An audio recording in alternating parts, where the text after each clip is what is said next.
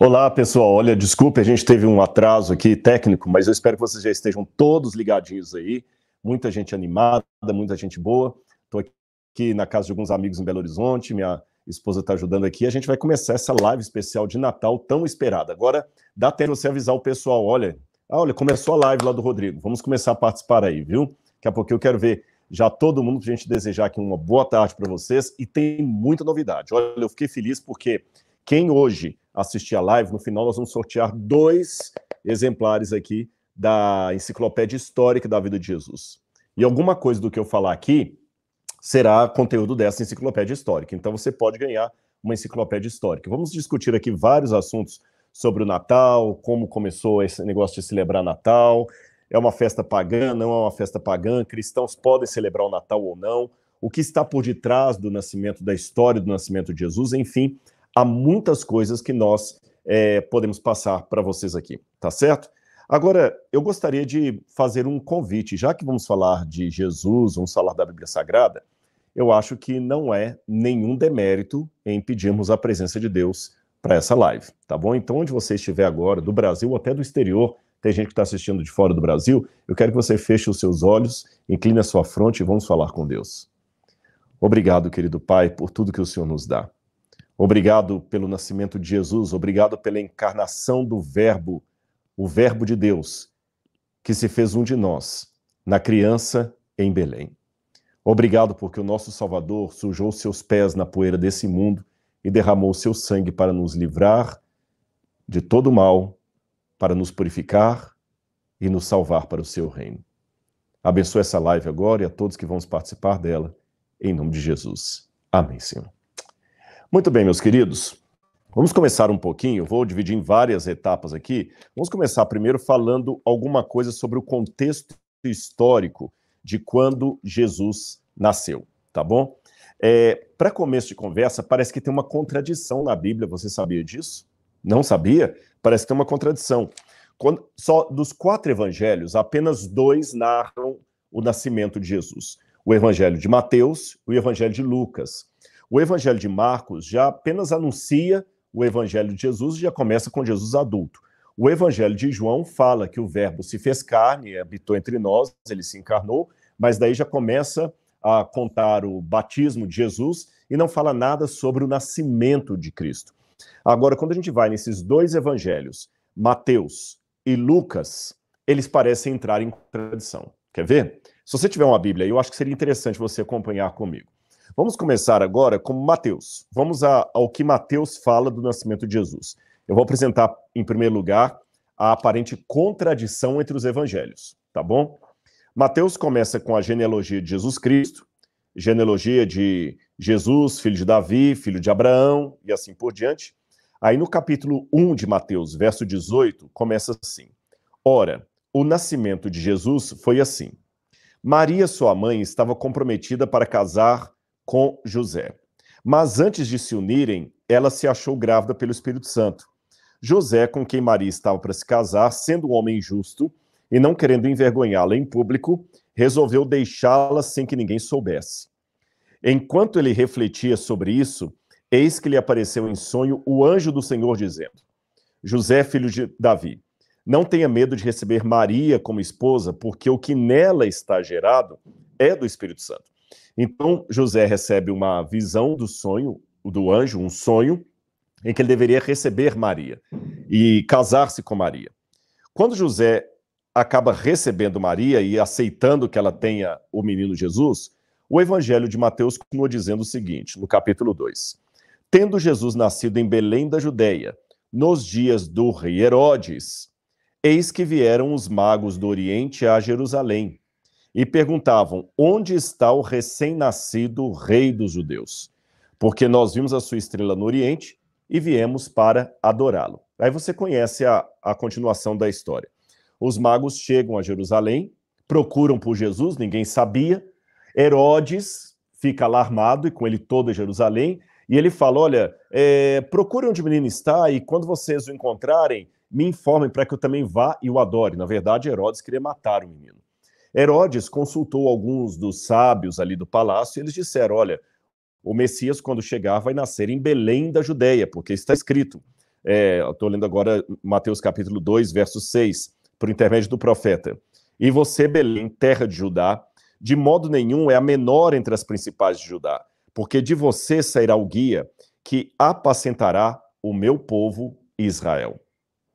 Então, quando os magos vão até Belém, diz que eles encontram a criança, Maria, e eles adoram a criança, só que quando eles terminam a adoração da criança, eles são orientados em sonho a não voltar para Jerusalém, porque Herodes estava procurando o menino para matar.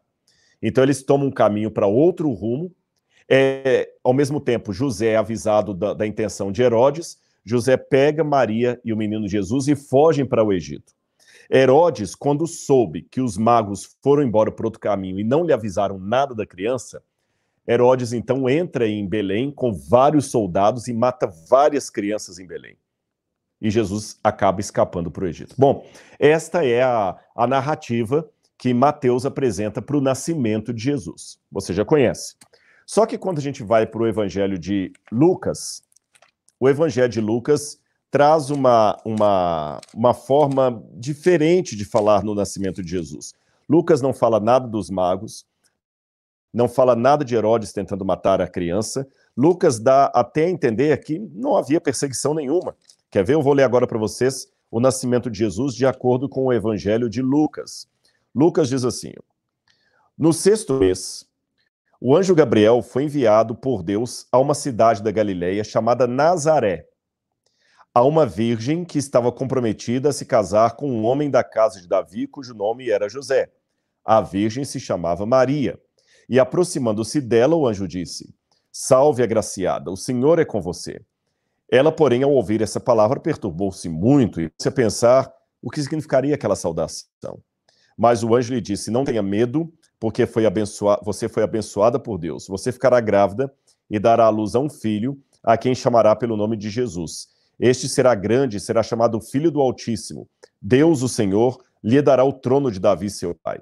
Então, Maria recebe aquela, aquela, aquela visão do anjo, ela vai visitar Isabel, Isabel está grávida de João Batista, e depois fala do nascimento de Jesus. E como é que o nascimento de Jesus é falado no Evangelho de Lucas, capítulo 2? Naqueles dias foi publicado um decreto de César Augusto convocando toda a população do império para recensear-se. Este é o primeiro recenseamento que foi feito por Quirino quando este era governador da Síria. Todos iam alistar-se, cada um à sua própria cidade. José também subiu da Galileia, da cidade de Nazaré, e foi para a Judéia, até a cidade de Davi, chamada Belém, e aí Jesus nasce em Belém. Não fala nada dos magos. Fala de pastores que estavam com seu rebanho ali no alto da, da colina. Os pastores vêm, adoram o menino Jesus, e depois disso o Evangelho de Lucas fala, no capítulo 2, verso 21, ao completarem-se oito dias, quando o menino Jesus foi circuncidado, deram-lhe o nome de Jesus. Esse nome tinha sido dado pelo anjo antes do menino ser concebido.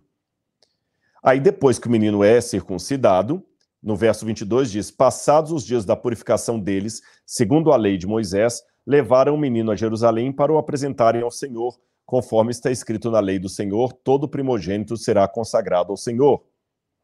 Aí, lá no, no templo de Jerusalém, eles encontram com uh, Simeão e Ana, que faz uma profecia sobre o menino. E aí voltam para Nazaré. Mas vem cá, Herodes não estava procurando o menino para matar? como é que eles foram lá circuncidar o menino no oitavo dia, com 40 dias, porque essa apresentação no templo acontecia 40 dias depois da, do nascimento da criança. Então eles apresentam-se no templo 40 dias depois do nascimento de Jesus, encontram ali nas escadarias do templo Simeão e Ana, que fazem uma profecia sobre o menino, e eles voltam para Nazaré. Não fala nada de reis magos, não fala nada de Herodes tentando matar o, o menino. Parece que tem uma contradição. Se Herodes estava buscando o menino para matar, como é que ele foi lá para Jerusalém para o templo? Fica meio sem sentido essa história, não fica? Mas calma, vamos devagar. Vamos começar harmonizando as duas passagens, os dois evangelhos, para você entender bem fácil aí na sua casa, tá bom? Muitas pessoas não prestam atenção num detalhe aqui que faz toda a diferença e é a chave de interpretação disso. É a ordem que Herodes dá para a matança dos meninos em Belém. Aqui no capítulo 2 de Mateus, versículo 16, diz assim: Vendo-se iludido pelos magos, Herodes ficou muito furioso e mandou matar todos os meninos de Belém e de todos os seus arredores de dois anos para baixo, conforme as informações que havia recebido dos magos a respeito do tempo em que a estrela havia aparecido. Então veja bem, se Herodes mandou matar as crianças de dois anos para baixo, é porque Jesus já poderia ter em torno de dois aninhos de vida. Dois aninhos de idade. Quando os magos foram visitar Jesus, Jesus não era um recém-nascido. Tá certo? Jesus não estava ali na manjedoura, como muitas pessoas imaginam, por causa do presépio. Jesus já estava numa casa, tanto é que o evangelho de Mateus diz assim, olha, quando os magos vão visitar o menino, fala desse jeito aqui, Mateus, capítulo 2, versículo, só um minuto, Mateus, capítulo 2, é, versículo 10, diz assim, ó, e vendo eles, os magos, a estrela, alegraram-se com grande e intenso júbilo, entraram na casa e viram o menino com Maria, sua mãe. Entraram na casa, não no estábulo. Então a família já estava alojada numa casa. É porque a gente imagina a cena aqui influenciado pela imagem do, do presépio de Natal. O presépio que foi criado, segundo a tradição, por São Francisco de Assis. Então a gente imagina no presépio, está lá Maria, a imagenzinha de Maria, de José, o menino Jesus, os jumentinhos ali, e os pastores perto e os magos chegando. Parece que tudo aconteceu na mesma noite de Natal. Não, os magos chegaram quando Jesus já tinha mais ou menos dois aninhos de idade, em torno de dois aninhos de idade. O que que aconteceu aqui? O que aconteceu foi o seguinte: Jesus nasceu em Belém, tá certo? Na época do recenseamento, do recenseamento, e José, vou explicar a razão daqui a pouquinho, ele não voltou para Nazaré. Ele continuou morando em Belém com Maria, sua mulher, e o menino Jesus. E quando ele, o menino Jesus, e nesse momento, quando Jesus nasce, acabou de nascer, aí sim os magos vêm do, do mago, perdão, os magos não, os pastores descem da colina e encontram o menino ainda envolto em panos. Quem viu Jesus recém-nascido foram os pastores que estavam na colina e tiveram uma visão dos anjos que apareceram é, é, clamando: é, é, Bem-aventurados os homens de boa vontade, glória a Deus nas alturas e paz na terra aos homens de boa vontade. Foram estes pastores que chegaram lá e viram Jesus ali na manjedoura, no estábulo dos animais. Tá certo? Só que José, depois do nascimento de Jesus, ele leva Jesus para ser circuncidado ao oitavo dia. Depois, com 40 dias, Jesus é apresentado no templo em Jerusalém. Jerusalém para Belém está uma distância de 3, 4 quilômetros, não é longe. Só que depois da apresentação de Jesus em Jerusalém, José não volta para o norte, para Nazaré. Ele continua morando ali em Belém por aproximadamente dois anos. Dois anos depois é que aparecem os magos vindos, vindos do Oriente, aí que Herodes vai procurar o menino para matar. Ou seja, essa, essa tentativa de Herodes de matar o menino Jesus, quando ele promove a matança em Belém, não tem nada a ver com o nascimento imediato de Jesus. Então, para ficar bem claro para você, numa linha do tempo, José vem com Maria de Nazaré para Belém. Jesus nasce em Belém, é circuncidado, apresentado no templo. José continua morando em Belém e dois anos depois é que vem os magos aí Herodes tenta matar a criança. Com isso, nós conseguimos harmonizar é, Mateus e Lucas. Aí os dois evangelhos agora ficam numa harmonia, sem nenhuma contradição. Ficou claro isso aí para vocês? Agora vocês devem estar se perguntando, e, mas se José era de Nazaré, por que, que ele continuou morando em, em Belém? Essa é uma pergunta boa de ser feita. Deixe-me explicar para vocês uma coisa. Tem um, um texto do segundo século nós não temos a acusação, nós temos a resposta a ela, tá certo? No contra Celso, Celso foi justamente um, um é um, como, como eu diria para vocês, é, deixa eu só perguntar minha esposa aqui, fotos eu não entendi. Aqui? Vai, vai transmitir. Ah, vai transmitir? Ah, tem as fotos ali? Ah, então tá bom. Minha esposa me deu uma, uma notícia aqui que eu posso mostrar para você algumas imagens aqui, então, para você ver aí em casa. Esse Pantera, é, é, perdão, eu vou adiantar um pouquinho aqui. É, existe uma tradição. Eu vou já pedir para colocar aqui. Coloca então, meu bem, eu quero mostrar isso aqui para eles. É, vou mostrar para vocês em casa aí uma, uma, uma crítica que faziam a Jesus de Nazaré. Pode passar esse slide, pode passar o próximo. Mais um. Esse aí. Muito bem. Olha bem. Estão vendo essa, essa pedra que está aí? Nessa pedra tem o nome de um soldado romano chamado Pantera. Pantera. Esse soldado existiu, e eu vou revelar uma coisa que vai surpreender vocês. No documento chamado Contra Celso, que é um documento de apologia ao cristianismo, é, há uma resposta dada ao mundo pagão. Pode voltar para mim aqui agora, que vocês já viram essa pedra aí.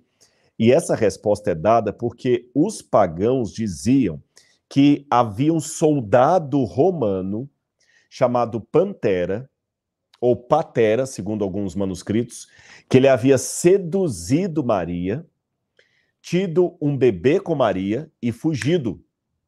Jesus então seria o filho bastardo de um soldado romano. Olha para vocês verem. Ou seja, já existia naquele tempo uma acusação do mundo pagão, talvez fomentado até por alguns judeus também, de que Jesus era o filho ilegítimo de um soldado romano que seduziu Maria, engravidou Maria e ele fugiu.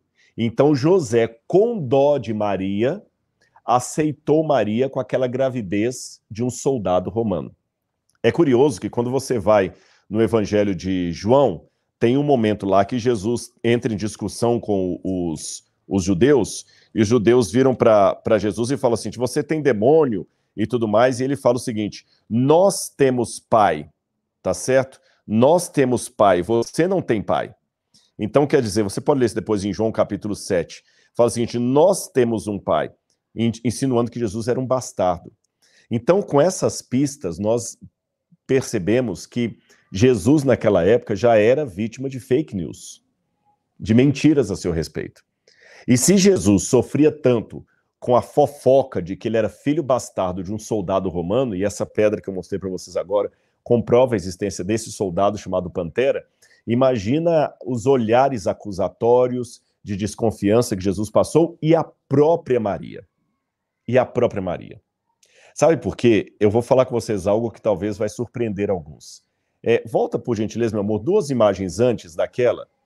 É, eu mostrei aquela imagem da pedra e volta só uma, uma antes aqui. Olha essa imagem. Vocês geralmente imaginam Maria conforme nesses quadros aí que tem renascentistas ou Caravaggio's ou da Idade Média, alguns deles, mostram uma Maria muito europeia, tá vendo? Uma Maria muito branquinha, já com feições de uma jovem senhora, mais adulta. Por esse quadro que você está vendo aí, Maria teria uns 20 e poucos anos, 30 anos. Porém, Maria quase certamente tinha 13 anos de idade quando ficou grávida de Jesus. Daqui a pouquinho eu vou falar de onde eu tirei isso. Vou mostrar uma próxima imagem. Esta seria a verdadeira imagem de Maria. Porque Maria, pessoal, há uma, uma, uma forma muito europeia de mostrar Maria que não é a maneira correta histórica. Maria estava mais próxima dessa menina da fotografia aí do que do quadro que eu mostrei para vocês originalmente. Maria era parecida com a menina judia ou palestina de hoje. Maria deveria ser como essa menina, e essa menina tem 13 anos de idade. Parece ter mais, eu sei, mas essa é a, a, o preço que se paga por morar no deserto, por viver como um beduíno. E Maria era, sim, uma menina sofrida, camponesa. E de onde eu tirei a ideia que Maria teria 13 anos? Bom, nós tiramos essa ideia que Maria teria 13 anos de duas fontes primordiais. A primeira delas, o próprio contexto histórico da época. Pode voltar para a minha imagem. O próprio contexto histórico da época. Porque na época em que Maria ficou grávida de Jesus, as meninas normalmente se casariam a partir da primeira menstruação. E com a menstruação de uma mulher, hoje eu sei que muitas meninas estão ficando menstruadas pela primeira vez até com 9 anos. Isso aí alguém da área médica poderia explicar melhor do que eu. Uma vez eu ouvi uma palestra sobre isso, sobre isso que a alimentação hiperproteica que muitas meninas estão tendo hoje estão é, fazendo com que a maturidade sexual das meninas chegue cada vez mais cedo. Tem meninas que já estão menstruando pela primeira vez com 8, 9 anos, coisa que no passado não era assim. Normalmente as meninas menstruavam lá pelos 13 anos de idade até os 15 anos. Então, esta era, em média, a faixa etária que uma menina se casava em Israel. Então, como na época de Jesus, a faixa etária de casamento de uma mulher geralmente era entre 13 e 15 anos, muito provavelmente esta era a idade de quando é, Maria ficou é, é, noiva de José. A segunda é, evidência que eu tenho para fazer essa afirmação é um documento do segundo século chamado Proto-Evangelho Jacob, que conta que José era um homem já viúvo e de certa idade, quando desposou-se com Maria. Talvez Maria fosse até parenta da esposa de José que havia morrido. Havia muito aquele costume, às vezes assim, uma mulher morre e o marido casa com a irmã dela. É, a lei do levirato também faz, acontecia isso, quando o marido de uma mulher morre, o cunhado pode desposar a, a viúva, coisas dessa natureza. Então Maria era uma menina de tudo quando se casou com José. E o casamento, eu falei noivado, mas era o casamento tinha duas fases. Você pode colocar noivado e casamento, se ficar mais fácil você entender.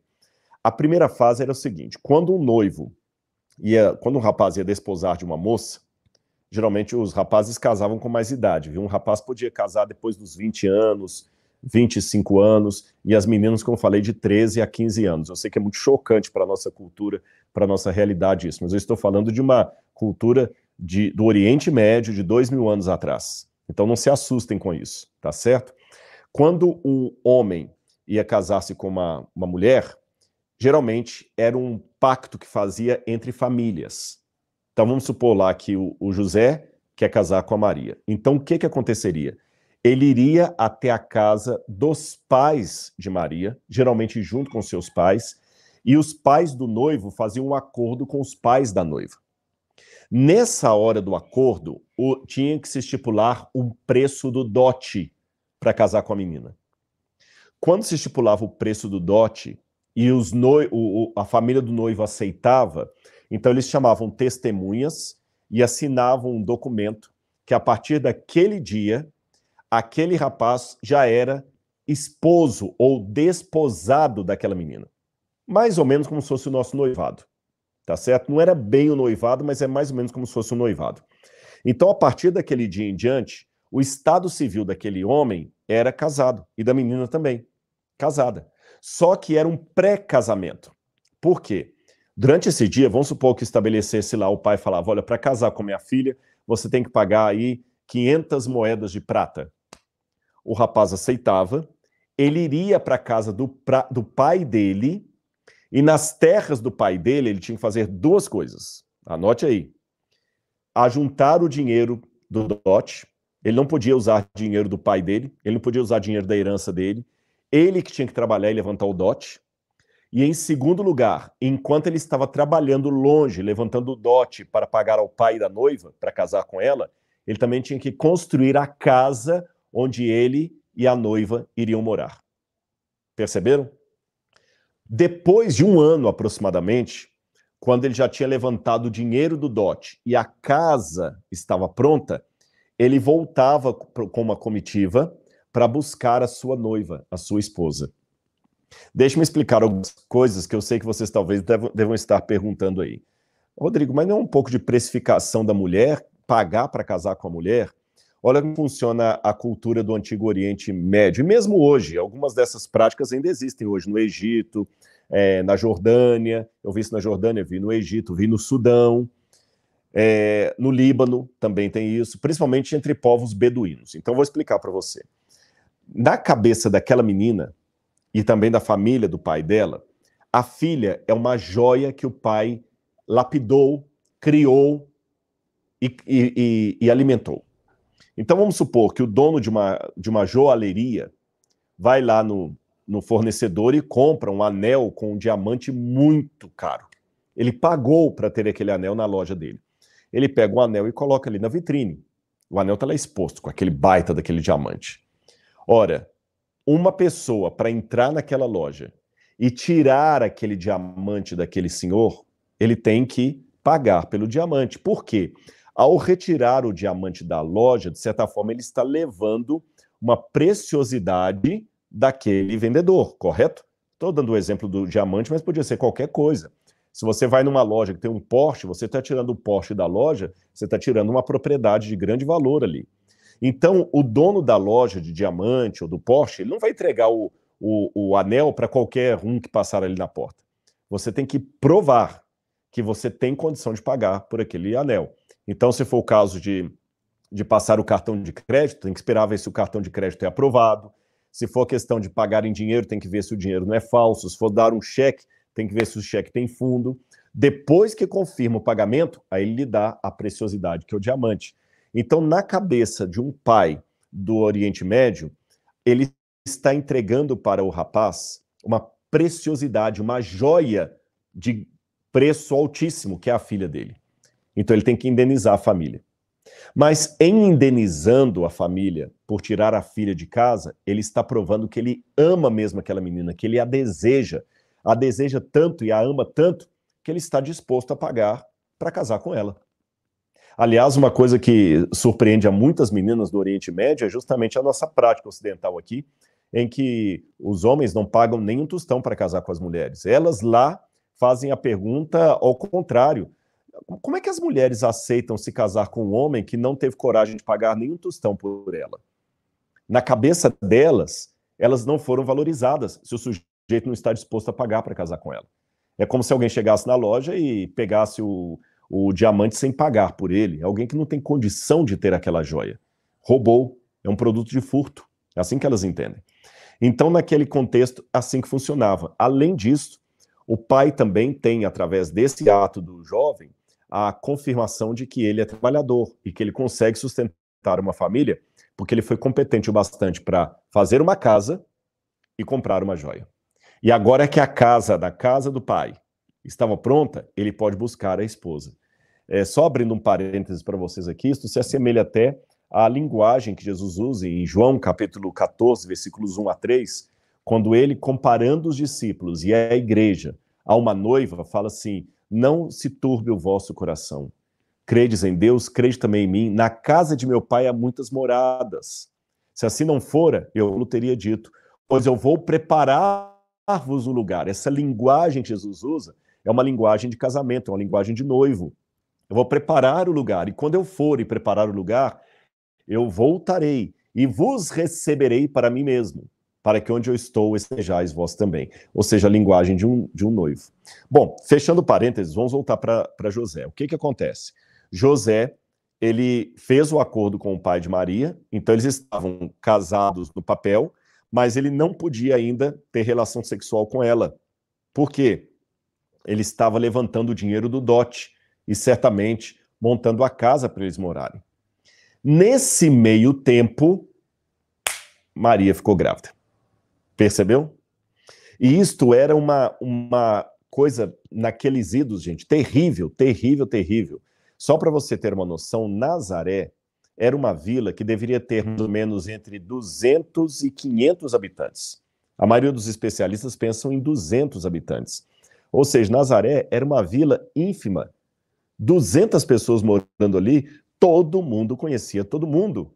Fofoca, hum, corria solta na, à luz do dia. Eu acho que nem Gabriel escaparia da língua dos, dos habitantes de Nazaré se ele andasse um pouquinho ali pela vila.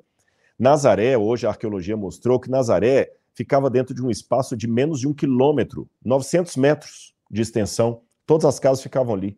Então imagina numa sociedade dessa, em que mulheres que adulteravam eram apedrejadas, lembra João capítulo 8?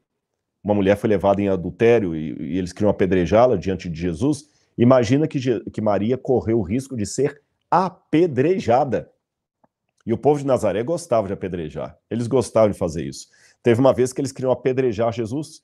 Eles tiraram Jesus da sinagoga e queriam lançá-lo precipício abaixo para que Jesus caísse nas pedras e eles pudessem, então, é, é, como é que eu diria para vocês, matar Jesus.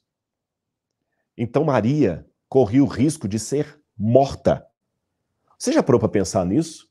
Muitas vezes a gente fala de Maria como mãe de Jesus, mas a, às vezes a gente não conhece o lado humano por detrás daquela menina de 13 anos que um dia recebeu o anjo falando: Você está grávida e é do Espírito Santo. E a resposta que Maria dá para o anjo, gente, ela é sensacional. Ela fala o seguinte: Cumpra-se em mim conforme a vontade do Senhor. Gente, para ela falar cumpra-se em mim conforme a vontade do Senhor, Maria estava cometendo um, um grande, um grande risco ela podia ser morta. José estava levantando dinheiro, talvez ali na vila mesmo, que ele também era de Belém, de Nazaré, perdão, e ela parece grávida. Aí a, a Bíblia fala que José, sendo um homem justo e não querendo difamar Maria, resolveu abandoná-la em secreto. Não é isso que fala? Sabe por que José quis abandonar Maria? Você está acompanhando isso na Bíblia? Eu vou ler o texto para vocês aqui, olha. Mateus capítulo 1, versículo 18. O nascimento de Jesus foi assim. Maria, sua mãe, estava comprometida para se casar com José. Já expliquei. José já tinha feito o acerto com a família de Maria, foi levantar o dinheiro do dote e fazer a casa. Nesse meio tempo, Maria aparecer grávida era como se você. Nossa, era uma vergonha muito grande. Era considerado um adultério, ela podia ser morta. Aí a Bíblia fala, Mateus, olhei agora, Mateus 1,19. José, com quem Maria estava para se casar, sendo um homem justo e não querendo envergonhá-la em público, resolveu deixá-la sem que ninguém soubesse. Por que, que José teve essa ideia aqui? É o seguinte: de acordo com a legislação judaica da época, é, uma mulher só poderia ser acusada de adultério se o marido estivesse presente lavrando a carta de acusação. Sabe aquele negócio que o pessoal diz? Eu não sei se funciona na prática, mas pelo menos em CSI é assim: que sem, sem cadáver não há crime. Eu não sou advogado, se tiver algum advogado ou advogada nos assistindo, pode confirmar o que eu estou falando ou corrigindo. Coloca um comentário que a Laura passa para mim aqui. Mas eu já ouvi falar que sem corpo não há crime. Então, se uma pessoa desaparece, mesmo que todos os indícios mostrem que ela foi assassinada e que o fulano de tal a matou, mas se não tem corpo, não tem crime. Enquanto não achar os restos mortais da pessoa, enquanto não acharem os restos mortais da pessoa, não há crime. O crime só dá quando você encontra o cadáver. Naquela época, o adultério só poderia dar se o marido estivesse presente denunciando o adultério. Se não houvesse o marido presente, não poderia ter ação de adultério. Certamente aquela mulher de João, capítulo 8, que foi apanhada em flagrante adultério e levada até Jesus, certamente ou o marido estaria presente ali junto com os acusadores, ou então eles estavam realmente fazendo uma coisa completamente fora do normal. Então o que, que José tentou fazer? Eu vou sumir, porque se eu sumir, ninguém vai poder falar que Maria é adúltera, porque só eu posso acusá-la de adultério. Ela vai ser envergonhada, porque ela tem um filho, mas ela não vai ser, pelo menos, rejeitada, rechaçada, apedrejada.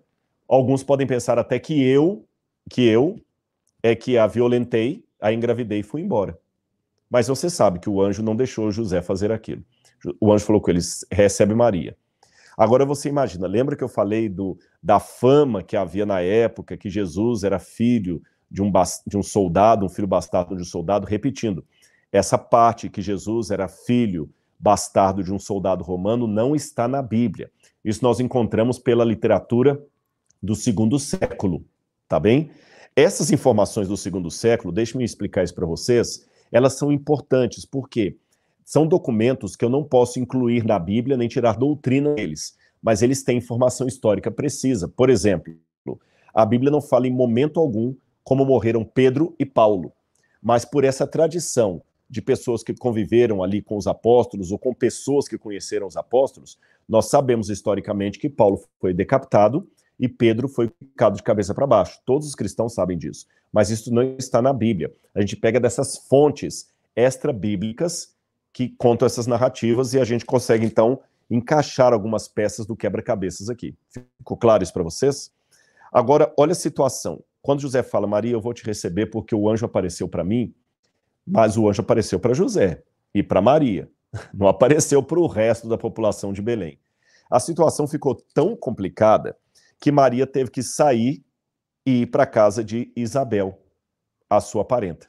Eu não sei se tem um, um mapa para mostrar aí, meu bem. Coloca a imagem, por favor. Eu não sei se agora que eu tenho mapa, senão eu peço vocês Eu peço a Laura, não coloca a imagem, não deixa eu só ver dali. Se aparecer o mapa, eu vou falar com vocês. Deixa eu só ver aqui. Ela vai puxar para mim. Se tiver um mapa, eu vou mostrar para vocês de onde Maria saiu de, de Nazaré até ir para visitar a sua parenta Maria. Tem como colocar a foto aí? Vamos ver. É esse mesmo. Então, vejam bem, aí no mapa que você está vendo, você tem Nazaré, tá certo? E tem é, Jerusalém aqui embaixo. Maria saiu de Nazaré e veio para Jerusalém, porque a sua prima Isabel morava ali nos arredores de Jerusalém. Pode voltar para mim. E por que Maria foi para lá? Vamos ler no Evangelho de Lucas. O Evangelho de Lucas diz assim, olha, é, que Jesus, que o anjo aparece para Maria, né? Diz aqui, Evangelho de Lucas, capítulo capítulo 1, versículo 26. No sexto mês, o anjo Gabriel foi enviado por Deus a uma cidade da Galiléia chamada Nazaré, a uma virgem é, que estava comprometida a se casar com um homem da casa de Davi, cujo nome era José. Aí tudo bem, o anjo vai, etc, etc. Aí diz assim no verso 39: Naqueles dias, Maria se aprontou e foi depressa à região montanhosa, a uma cidade de Judá. Não fala qual é a cidade. Muitos pensam, a tradição acredita que é Enkaren, Enkaren é uma vila que fica ali no subúrbio de Jerusalém, tá certo? E ela entrou na casa de Zacarias e saudou Isabel. Por que que Maria foi para a casa de Isabel? Ela foi para a casa de Isabel justamente porque a situação já estava ficando um pouco complicada para ela ali em, em, Nazaré. Talvez a barriga começou a crescer, os olhares, aquela coisa toda. Maria foi para a casa de Isabel e ficou lá na casa de Isabel. Aí a gente tem duas possibilidades agora, porque o texto bíblico não esclarece isso. Uma possibilidade é que depois que João Batista nasceu, Maria volta para Nazaré para morar com José. Essa é uma possibilidade. Ou que José vem, encontra com Maria ali mesmo, e dali eles vão para Belém por causa do censo. Essa ideia do censo era muito comum em Roma naquele tempo. Eu vou mostrar uma imagem para vocês aqui de um, de um papiro esse papiro aqui, Adolf Deismann, que o publicou, é esse aí, olha. Esse papiro mostra como pessoas na época de Roma tinham que se registrar no seu local de nascimento, da sua família. E esse papiro comprova que aquilo que a Bíblia fala, que houve um recenseamento e que José teria que voltar para Belém para fazer o censo, faz sentido. Nós temos a comprovação disso aí. Então volta para mim que eu vou explicar para vocês como é que funcionava. Roma queria ter o controle é, do, dos impostos que ela recebia. Roma não queria perder dinheiro, de maneira nenhuma. Roma não queria perder dinheiro. Então ela exigia que as famílias, porque muitos judeus moravam ali fora de, de, de Israel, alguns moravam até na diáspora. E os romanos falavam: olha, aqueles da Galileia e da Judéia têm que voltar agora para o seu domicílio para fazer ali o seu recenseamento, para a gente contar a população e ganhar dinheiro. Então José foi para Belém, só que quando ele chega em Belém, com Maria grávida, o que, que vocês imaginam que aconteceu? Fofoca corre mais do que boa notícia, né? Certamente, mesmo numa época que não havia WhatsApp, nem Telegram, nem, nem e-mail, as pessoas podiam de Nazaré, de Nazaré, conversar fiado e a notícia chegou aqui em Belém. Belém era uma cidade pequena também. E por que que Jesus nasceu numa manjedoura? Raciocina comigo um pouco. É, quando os pastores estavam no alto da colina e o anjo apareceu falando assim: vão até Belém e lá vocês vão ver uma criança deitada numa manjedoura. Os pastores vêm, adoram o menino e voltam para sua casa. Por que, que deixaram o menino lá no estábulo? Raciocine comigo. Imagine que você é um daqueles pastores é, que receberam a notícia de Jesus e o anjo aparece para você e fala o seguinte: olha, hoje nasceu recém-nascido rei dos judeus lá na rodoviária de Belo Horizonte. Vão lá e vocês vão ver Maria, José, o menino, ali na porta da rodoviária. Você vai lá na rodoviária, adora o menino, vem embora e deixa o menino para lá. Por que você não levou o menino para casa? Isabel morava ali pertinho de Jerusalém, por que, que elas não foram, eles não foram para casa de Isabel? Por que, que eles ficaram na manjedoura? Aí eu vou esclarecer alguma coisa que vai surpreender vocês. Primeiro, vamos conhecer o que, que é a manjedoura. Eu vou mostrar uma foto para você aí, é, para você ter uma noção do que, que é a manjedoura. Vamos colocar aí a próxima, deixa me ver. Pode jogar aí para mim, por favor. A manjedoura. Vocês vão ver que é bem diferente do que as pessoas imaginam, aquela manjedoura de madeira, né? Aquilo ali é uma visão mais europeia. É, deixa me ver. Tá depois do. Pode passar mais um? Isso, pode passar mais um, mais um. Isto. Olha aí. Isto aí é uma casa que está lá em Israel, perto de Navishmuel, na na, no lugar de Navishmuel, eles encontraram ali uma vila dos tempos bíblicos, que foi escavada. E você está vendo aí apontado é, na seta a manjedoura de pedra, você está vendo? Isso é o resto de uma casa. Tem duas setas aí, que para mim está bem longe. É, e a verde mostrando, a verde está mostrando a manjedoura. A manjedoura. As verdes estão mostrando a manjedoura, estão vendo? Esta é uma manjedoura original dos tempos da Bíblia, do tempo de Jesus. A manjedoura era um caixote de pedra, onde você colocava água ou é, comida para, para as ovelhas. Por isso que eles chamam de manjedoura, do latim mangiare. Mangiare, alimentar em italiano também, né? Mangiare, itali é, comer. Então, ali que os animais comiam, por isso que chamavam de manjedoura. E essas estão na posição original de uma casa. Sabe por quê? Sobe uma imagem antes, meu bem. Vou mostrar para vocês uma coisa curiosa. Este é um desenho, mais ou menos, como seria uma casa dos tempos de Jesus. Se você olhar bem, a casa tem apenas uma porta de entrada. Aí o que, que o desenhista fez para facilitar o entendimento? Ele recortou a parede, ele recortou a parede externa para que você pudesse ter uma, uma, dar uma olhada que seria dentro da casa.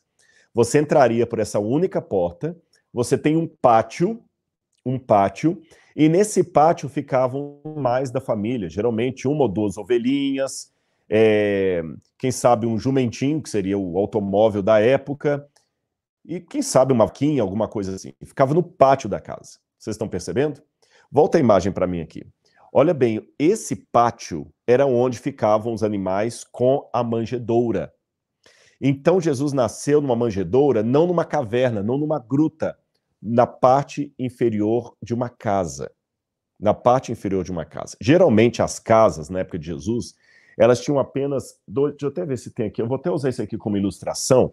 As casas geralmente eram como se fosse um. Tá vendo esse que está na minha mão aqui? Olha, era um quadrado. O lote era um quadrado. Então você está vendo um quadrado aqui, olha. Eu tenho uma parede aqui, outra parede aqui, aqui, aqui. Estão vendo? Aqui tinha uma porta. Então, quando você entrava, você já dava no pátio da casa. Nesse pátio ficavam os animais. Os animais. Aqui na parte de cima, aqui na parte de cima, ficava um cômodo da família. Então a família geralmente dormia no mesmo cômodo. Eu sei que isso pode parecer estranho para a nossa cultura, mas é assim. Tanto é que quando você vai aqui em Mateus capítulo 5, se você estiver acompanhando com sua Bíblia, vai ficar mais fácil. Mateus capítulo 5, versículo 14, diz assim: Vocês são a luz do mundo. Não se pode esconder uma cidade situada no alto de um monte, nem se acende uma lamparina para colocá-la debaixo de um cesto, mas no lugar adequado, onde ilumina todos os que estão na casa. Veja, para uma única lamparina iluminar a todos os que estão na casa, é porque todos ficavam no mesmo cômodo. Então, voltando aqui à maquete que eu tenho aqui, ó, você tem a, o, as paredes externas da casa, né, o muro, o muro, aqui uma entrada, aqui você tem o pátio, aqui em cima, geralmente na parte de cima, tinha esse único cômodo onde a família toda ficava junta. Aí alguém pode perguntar, Rodrigo, mas e a intimidade de um casal? Como é que funcionava é, nesse sentido e tudo mais? Então, vou voltar com a imagem anterior para você poder entender isso melhor. Normalmente, como Israel é um lugar de pouca chuva e chuva muito assim sazonal, dá para medir quando a chuva acontece, é, as pessoas tinham a maior parte das atividades sociais no telhado da casa. Você está percebendo que essa casa aí tem a parte de baixo, veja onde estavam os animais, como eu falei, vocês conseguem ver? Depois você tem uma escada que leva a um cômodo, no segundo andar, E lá no topo você tem uma cobertura de, como se fosse até uma lona colocada aí, vocês estão vendo? Uma lona, é o telhado. É aí que as pessoas geralmente comiam, faziam as refeições delas. É aí que Jesus teve, por exemplo, a Santa Ceia, no cenáculo. Se você olhar do lado, você tem um homem passando com uma espécie de, de, de arado, alguma coisa assim, também no telhado. Ele está andando ali com um carrinho. Esse lugar é chamado de eirado, fica no topo da casa. Ou seja, no topo da casa, às vezes eles até plantavam algum, algum alimento, às vezes no topo da casa, eles colocavam é, é, é, ferramentas. E quando iam comer, era lá no telhado. E como fazia muito calor, as pessoas normalmente dormiam no telhado das casas. Perceberam? Volta para mim que eu vou ler uma passagem que ilustra isso. Quando a gente vai para Mateus capítulo 24, Mateus capítulo 24, que vai falar sobre a volta de Jesus, diz o seguinte: quer ver? Olha, é... vamos ver aqui. Não acreditem se estiver no, no, no telhado, não acreditem. É... Só um minuto. Mateus capítulo 24, versículo 23.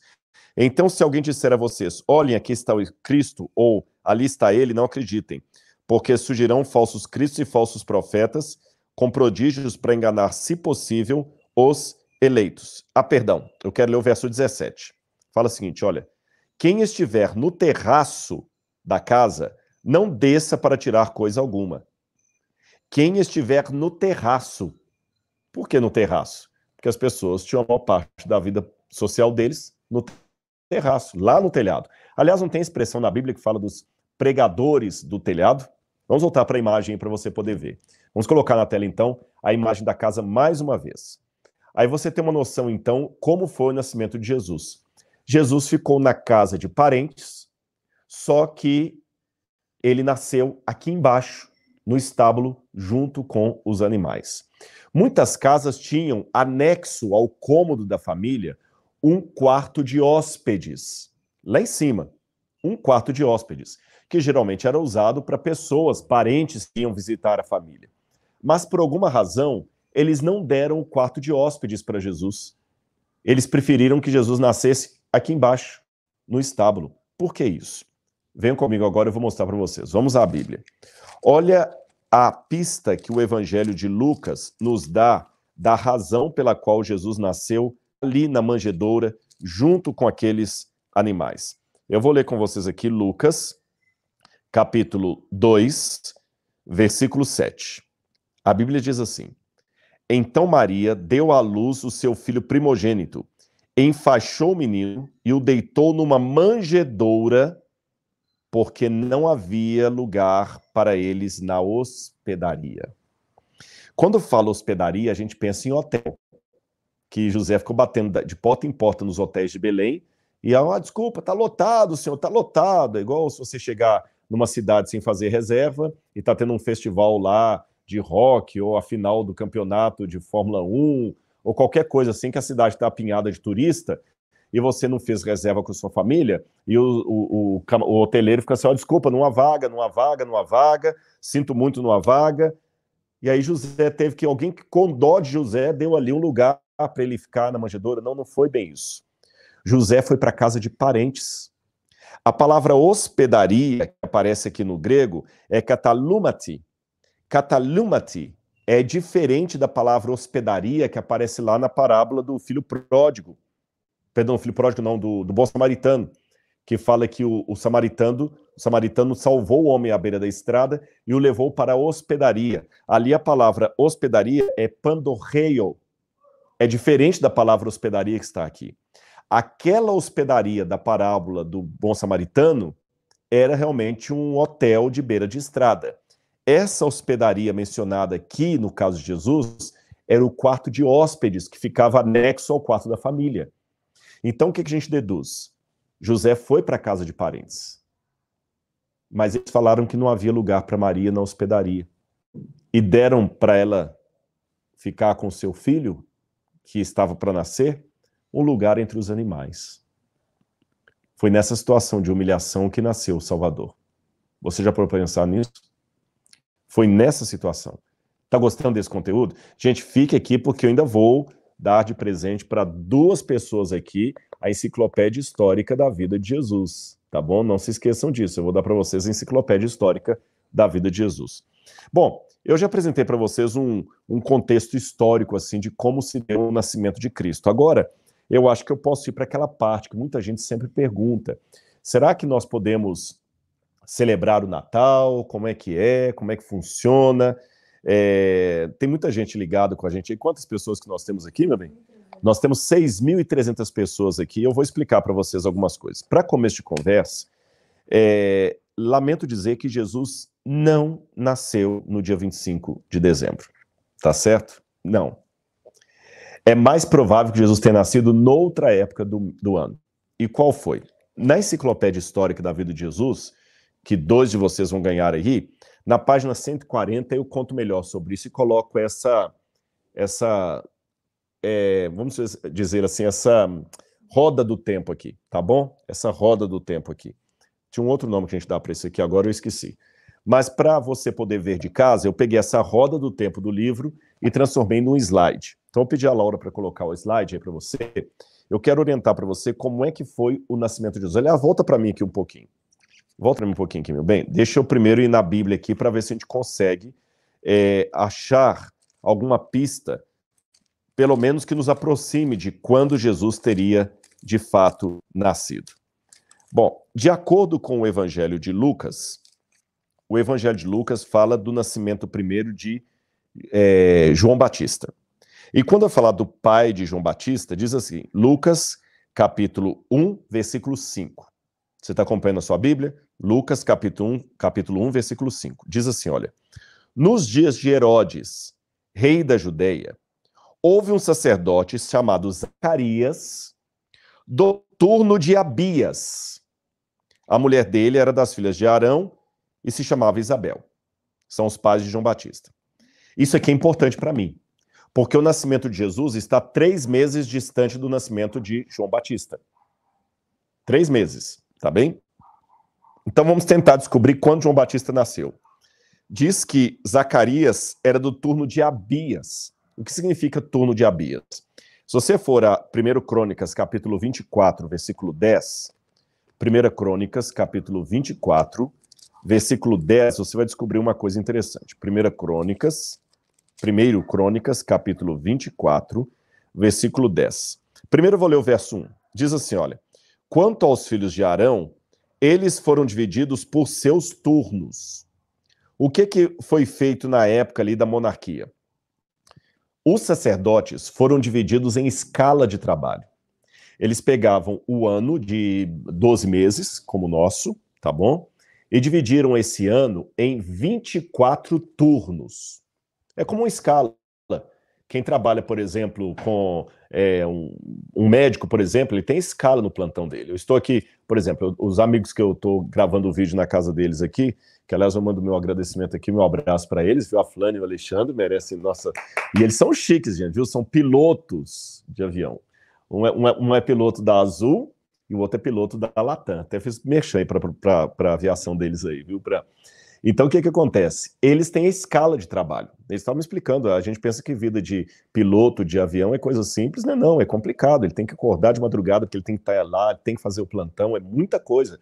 Não pode atrasar de jeito nenhum e tal. E eles têm a escala de trabalho. Tem a, a, ele tem que trabalhar tanta, seis dias, no sétimo ele tem que, tem que parar para descansar um pouquinho, não pode ter o turno mais e tudo. Então tem escala, tudo muito bem feitinho. Então, por exemplo, ele está hoje cedendo a casa dele para mim, tem alguém voando no lugar dele. Vou pegar um pouquinho de água aqui. Obrigado. Entenderam como é que funciona? Nos tempos bíblicos, eles fizeram também uma escala de trabalho para os sacerdotes no templo. Então, eles pegaram um ano de 12 meses e dividiram em 24 turnos, ou 24 escalas. E cada família de sacerdote ia trabalhar num turno. Ora, se o ano tem 20, se o ano tem 12 meses, e eu estou falando de 24 turnos, cada escala duraria 15 dias. Entenderam? Vou repetir. O ano tem 12 meses. Se eu estou falando de 24 escalas ou turnos, cada escala tem que durar 15 dias. Então havia 24 famílias de sacerdotes e cada família era responsável por cuidar do santuário durante 15 dias no ano.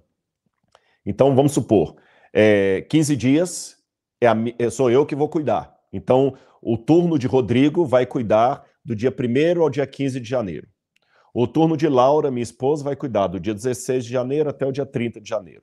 O turno do Alexandre vai do dia 1 de fevereiro até o dia 15. Ou seja, a cada 15 dias trocava o turno. Então, uma família ficava responsável por cuidar do templo durante 15 dias.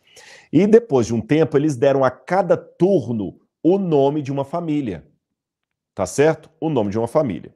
Aí, quando você vai para 1 Crônicas, capítulo 24, versículo 10, ele me diz o seguinte, ó, 1 Crônicas 24, versículo 10. O sétimo turno será para é, Acós, o oitavo para Abias, o nono para Jesua e a décima para Secanias. Então eu já sei que o turno de Abias é o oitavo. Se é o oitavo, então a gente pode colocar isso aí agora nessa, nessa comparação para você entender quando seria o turno de Zacarias. Vou pedir a Laura para colocar para a gente ali a imagem, agora sim pode entrar a imagem. A Bíblia fala que Zacarias estava trabalhando no turno de Abias. E de acordo com 1 Crônicas 24, verso 10, você sabe que o turno de Abias é o oitavo turno. Se é o oitavo turno, olha aí na, na Rosa dos Ventos, vou até chamar assim, né? Mandala, é esse o nome que eu queria. A mandala da cronologia aqui, você tem, olha, mês 1, 2, 3, 4, você está acompanhando em casa? 5, 6, até o décimo, o décimo segundo mês. Percebeu em casa? Cada mês do ano tem um nome, olha. O primeiro mês chama-se Nissan, o segundo mês chama-se Zif, o terceiro mês chama-se Van, o quarto mês chama-se Tamuz, o quinto mês chama Av, ou Ab, o nono mês, o sexto mês chama-se Elul, e assim por diante. Se o turno de Abias era o oitavo e cada mês tinha dois turnos, então vamos fazer a conta. No primeiro mês de Nissan tinha o primeiro e segundo turno. No segundo mês de Zif tinha o terceiro e o quarto. No terceiro mês de Sivan tinha o quinto e o sexto. No quarto mês de Tamuz tinha o sétimo e o oitavo. O oitavo mês é justamente, o oitavo turno, melhor dizendo, é justamente o turno de Abias. Então eu sei que João Batista foi concebido no oitavo turno, que dá no mês de Tamuz. Abaixo você tem o correspondente com o nosso calendário, porque o calendário judeu não começava em janeiro como o nosso, ele começava mais ou menos entre o mês de abril e maio. Então vamos ver, o oitavo turno aqui equivale ao nosso mês de julho. Então é no mês de julho que Isabel concebe e dá à luz a João Batista como diz Lucas capítulo 1, versículo 23 a 28. Vamos ler Lucas capítulo 1, versículo 23 a 28, diz assim: Aconteceu que terminados os dias do seu ministério, Zacarias voltou para casa. Passados esses dias, Isabel, a mulher de Zacarias, ficou grávida. Então, Zacarias estava no oitavo e Isabel ficou grávida logo após o seu turno. Em outras palavras, Isabel ficou grávida no mês de julho. Agora, você sabe, a gravidez de uma mulher dura nove meses. Então, vamos contar nove meses. Um, o quinto é o um, tá bom? Vou contar assim: um, dois, três, quatro, cinco, seis, sete, oito, nove. João Batista nasceu no mês de Nissan, que corresponde ao nosso mês de abril. Ficou claro para vocês? João Batista nasceu no mês de Nissan, que corresponde ao nosso mês de abril. Agora, volta para mim aqui que eu quero ler uma passagem para vocês. Nós já sabemos então que João Batista nasceu no mês de abril. Não sei dizer qual dia do mês de abril. Eu sei que foi no mês de abril. Ficou claro para você? Ficou didática essa explicação? Agora vamos de novo ao Evangelho de Lucas. Lucas capítulo 1, versículo 26 diz assim: é, Isa, é, Maria recebe a, a, informação que ela vai dar à luz a Jesus e diz assim, verso 26.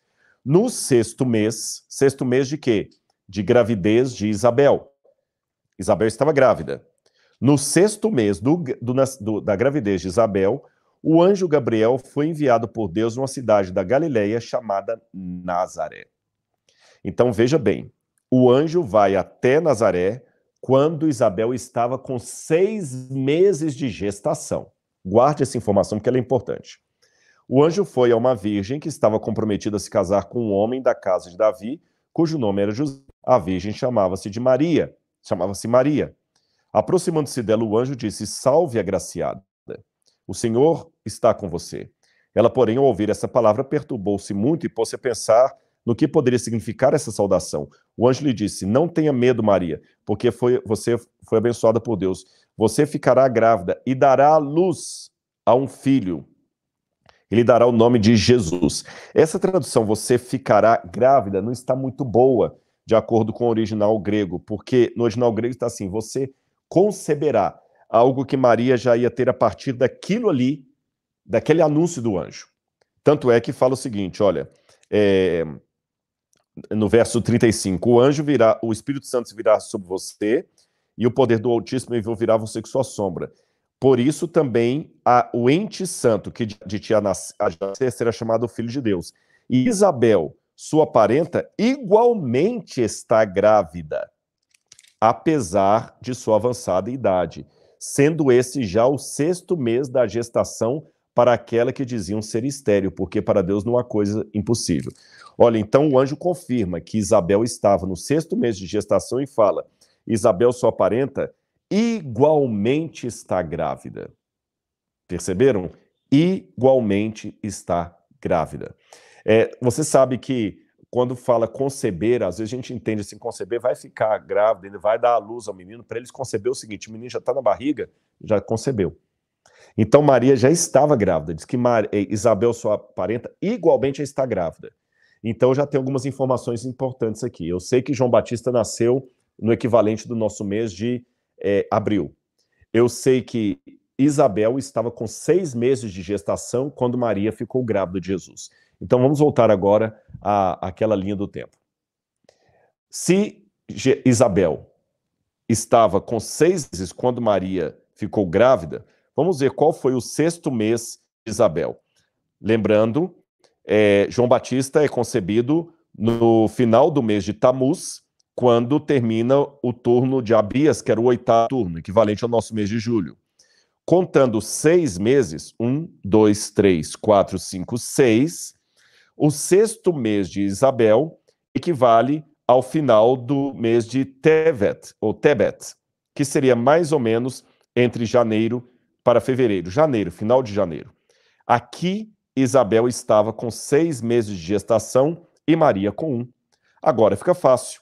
Se Maria estava aqui iniciando a sua gestação, eu conto aqui do mês de Sebat nove meses, nove meses, e eu vou chegar até o, entre o mês de Etanim e Bul, para dar nove meses de gestação de Maria. Então, Jesus teria nascido mais ou menos no mês de outubro, no máximo, comecinho do mês de novembro. Então, outubro é a data mais é, fácil de nós trabalharmos para o nascimento de Jesus. É, eu vou explicar isso aqui, pra, pode voltar para mim? É, nós temos outras evidências além disso, que Jesus nasceu em outubro.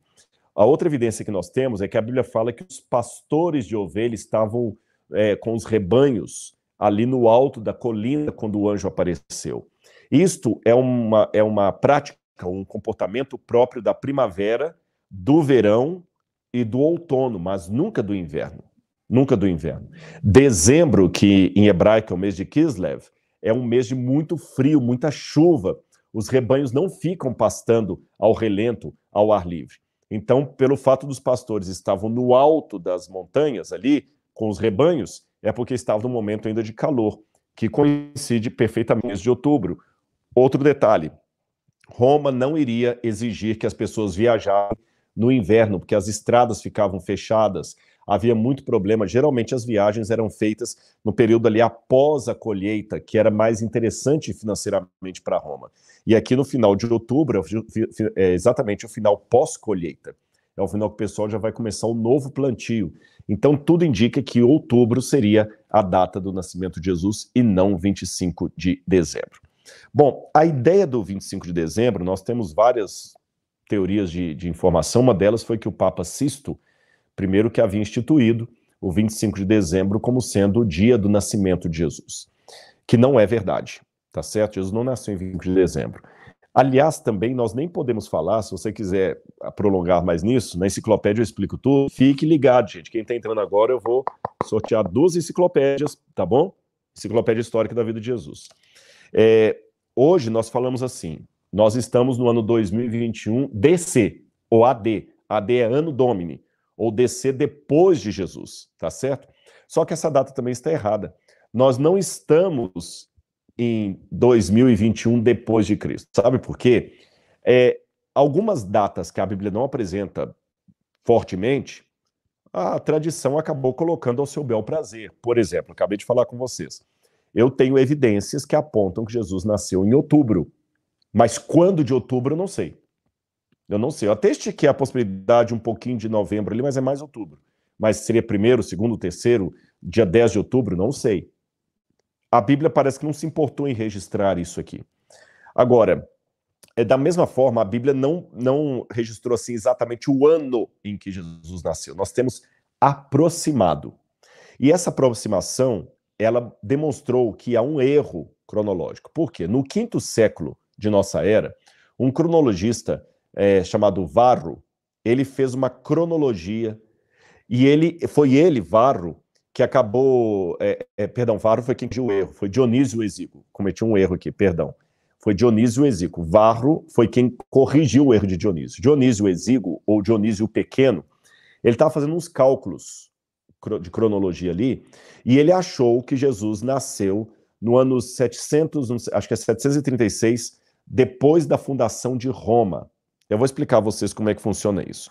O ano da, da fundação de Roma, ele se dá. É, a, no passado, o pessoal falava muito da, das datas é, ad, ad urbi condicia, é, a partir da fundação de Roma. Então, eles achavam que Roma foi, foi fundada por Rômulo e Remo, e aí eles vão contando. Ano 1 da fundação de Roma, ano 2 da fundação de Roma, ano 3 da fundação de Roma, ano 4 da fundação de Roma, e assim por diante, tá certo? Então, o Dionísio o Exíguo, ele pensou que Jesus tinha nascido no ano 723, 723 AUC, ou seja, 723 anos depois da fundação de Roma. Só que isso emplacou. E as pessoas compraram a ideia de Dionísio e começaram ali então a marcar o ano 723 AUC como sendo o ano 1 depois de Cristo. Aí que eles começaram a fazer o calendário em ano Domini ou depois de Cristo. Só que Varro esse outro cronologista que eu falei com você, ele descobriu o erro de Dionísio. E ele descobriu que Dionísio tinha cometido um erro de aproximadamente cinco ou seis anos para mais. Então, o que, que acontece? Com isto, nós sabemos que Jesus, é meio irônico o que eu vou falar, Jesus nasceu antes de Cristo. Porque o ano 1 um depois de Cristo, na verdade, não é o ano 1 um depois de Cristo. Jesus no que nós chamamos de ano 1, Jesus já teria aproximadamente dois aninhos de idade. E como é que nós sabemos isso? Porque todos os indícios apontam que Herodes morreu. Tem três datas possíveis para a morte de Herodes, o Grande. Alguns pensam que Herodes morreu no ano 4 a.C., eu, eu defendo essa data. Uns poucos historiadores acreditam que Herodes morreu no ano 3 a.C., e outros colocam que Herodes morreu no ano 1 a.C. Eu acredito que foi no ano 4 antes de Cristo. Por que, que eu acho que é o ano 4? Porque Joséfo fala de, uma, de um eclipse relacionado à morte de Herodes no mês de agosto. Então eu sei que esse eclipse, a gente pergunta para os astrônomos, ele aconteceu no ano 4 a.C. É raciocínio comigo. Se Herodes morreu no ano 4 a.C., 3 ou 4 a.C., como é que Jesus pode ter ido depois disso? Jesus tinha que ter nascido antes de Herodes, porque Herodes mandou matar as crianças de Belém. Quando Jesus nasceu, Herodes estava vivo. Tanto é que ele tentou matar Jesus. Então Jesus tem que ter nascido antes do ano 3 ou ano 4 a.C. Talvez Jesus tenha nascido no ano 5, para fazer jus àquela questão que eu falei, que Herodes mandou matar as, as crianças de 5 anos para baixo. E você deve perguntando assim, Rodrigo, e por que, que o pessoal não corrige isso? É porque ia dar uma bagunça tão grande. Dionísio Exíguo já foi trabalhar esse negócio na Idade Média. Imagina a gente agora mudar todos os calendários do mundo ocidental. Todos os calendários. Imagina a bagunça que isso ia dar. Imagina os bugs que iam dar em computador. Vocês estão entendendo? Então acabou deixando, ficou passando. É mais ou menos. E, e além disso, não dá para a gente corrigir quando a gente não sabe qual Jesus nasceu mesmo. Tá, então tá bom, vamos corrigir o calendário para ficar correto. Mas Jesus nasceu foi no ano 5, no ano 4 ou no ano 3? Perdão, Jesus, Jesus nasceu no ano 4, no ano 5 ou no ano 6 a.C.? Em qual desses anos ele nasceu? Não sei. Então a gente não tem nem assim para qual ano corrigir. Então o erro acabou ficando. Ah, você sabe que alguns erros da história que permanecem. É igual, por exemplo, até hoje nós chamamos os, os nativos aqui do Brasil de índios. É, não só do Brasil, mas também da, da, América Central e da América do Norte, a gente chama de índios, por causa do pentencenário de Cristóvão Colombo, que chegou às Antilhas, acreditando que tinha chegado às Índias. Por isso que ele chamou os nativos ali de índios. Mas isso é um erro pentencenário. Nós chamamos até hoje o átomo por um nome errado, porque átomo significa não divisível. E o átomo é divisível, a partícula subatômica está aí. Então acabou ficando esse erro aí na história, tá bom? Bom, agora e o Natal? O Papa Sisto resolveu emplacar a data do 25 de dezembro para Jesus, que era o solstício de inverno. Havia realmente algumas festividades pagãs que a igreja estava agora cristianizando. E aí começaram a celebrar o Natal. É, o que, que é mito dizer? O que, que não procede do ponto de vista histórico? Primeiro, que Horus nasceu no dia 25 de dezembro, então Jesus é, plagiou o mito de Horus. Não há nada na história egípcia, na mitologia egípcia, que Horus ou Osíris tenham nascido em 25 de dezembro. Isso aí é mito criado por aquele Zeitgeist, aquele documentário. Tem muita gente que me pergunta, Rodrigo, é verdade que a história de Jesus é um plágio de fontes pagãs? Não, não é. Dionísio, o deus Dioniso, ah, Dioniso nasceu no 25 de dezembro de uma virgem. Mentira, não tem nada na literatura grega, na, na, nem na, na, teogonia de Exildo, nem na Ilíada de Homero, nem nos livros gregos, nem nas fábulas de Isopo, nada na literatura grega antiga aponte o 25 de dezembro como o dia do nascimento de nenhum deus. Não existe nenhuma divindade. O único que aponta o nascimento dele no 25 de dezembro é Tamuz, mas isso é uma tradição também tardia e questionável. Tardia e questionável. Tá bom? Então, esse negócio que Jesus plagiou, porque Osíris nasceu em 25 de dezembro, Dionísio, tudo isso é mito. É mito. Havia realmente o solstício de Natal em 25 de dezembro e o Papa acabou vinculando aí. Outra coisa que é mito ah, que a árvore de Natal, na verdade, começou porque os druidas, outros falam que eram os magos, outros falam que eram os, os, os, os bárbaros, que eles cortavam cabeças de crianças e penduravam nas árvores e jogavam presentes ao deus Thor, ao deus Odin. Tudo isso também é mito, é lenda. Não existe nada, nada na história, fora as fake news da internet, não existe nada na história que diga de pessoas cortando cabeça de criança e colocando ali na árvore e que as bolas de Natal hoje seriam cabeças de criança, tá bom? A única coisa que a gente sabe é que depois que o Papa instituiu o 25 de dezembro para comemorar o Natal, nós temos um relato interessante é, de um homem que depois foi canonizado pela igreja como São Nicolau, que ele tinha o costume de pegar, é, fazer presentes e dar para crianças pobres. Aí que nasceu a lenda do Papai Noel, a história do Papai Noel. Mas é, São Nicolau, que ajudava crianças, ele nunca pensou em Natal nem nada. Alguém que pegou a história do São Nicolau e depois acabou do São Nicolau virando para Papai Noel e a Coca-Cola é que inventou aquela imagem do velhinho de bochechinha rosada, vestido de vermelho, que é a cor da, da garrafa de Coca-Cola ali, do desenho da Coca-Cola, para vender esse refrigerante. Tá certo? É, com estas é, é, informações, vem a pergunta que muitos de vocês estão fazendo. Eu, como cristão, eu posso celebrar o Natal ou não posso celebrar o Natal? Bom, o primeiro argumento que muitos dão para não celebrar o Natal é a sua origem pagã. Só que se a origem pagã de uma festividade for motivo para eu não celebrá-la, então eu tenho também que deixar muita coisa que tem origem pagã. Por exemplo, é, aquelas pessoas que moram em países é, da Alemanha, que moram na Alemanha, nos Estados Unidos ou em qualquer país de fala hispana, tem que deixar de usar os dias do ano, do, do, da semana. Porque quando você fala miércoles, viernes, ou mesmo em inglês Monday, Tuesday, Wednesday, Friday, esses nomes todos vêm do paganismo. Monday, que a gente chama de segunda-feira, é o dia da Lua. Tá certo? É o dia da Lua, dia de Saturno. Também quem estuda astronomia não pode usar o nome dos planetas, porque a origem também é pagã. Quando você fala Saturno, Saturno é aquele deus, aquele monstro que era a versão, a versão de Cronos, que devorou os próprios filhos. Isso que era Saturno. Mercúrio era o mensageiro dos deuses, que ia até o inferno, conduzir as almas até o inferno e mensageiro dos, dos deuses. Plutão, Plutão é a forma romana do deus das riquezas, que era ao mesmo tempo o deus dos infernos. Falando em Deus dos infernos, se a gente for abolir tudo que tem origem pagã, nós também não devemos chamar os dias do ano, os meses do ano, pelos nomes atuais que eles usam, porque janeiro significa Januários, em homenagem ao deus Janus, que era o deus das portas. Fevereiro é em homenagem ao deus dos infernos. Por isso que a palavra fevereiro, februarus, em latim, tem o mesmo sentido de, mesmo sentido de febre, ferver, febre, tá certo? Porque é o mês quente, é o mês, é o mês do inferno. É, março é o mês do deus da guerra, Marte. Julho é, é o mês que foi criado para poder apontar Júlio César como Deus, e agosto, Augusto César como Deus. Ou seja, se eu for abolir da minha vida por ser um cristão, eu vou abolir tudo que tem origem pagã, então eu não posso celebrar aniversário, porque aniversário tem uma origem pagã. Eu não posso chamar os meses do ano os nomes que eles têm, porque isso é origem pagã. O calendário que nós temos hoje é de uma origem pagã. Os dias da semana são de origem pagã, tá certo? É, mesmo nós aqui no Brasil que falamos em segunda-feira, terceira-feira, esse feira também é do mundo latino, não é da Bíblia. A Bíblia fala o primeiro dia da semana, o segundo dia da semana.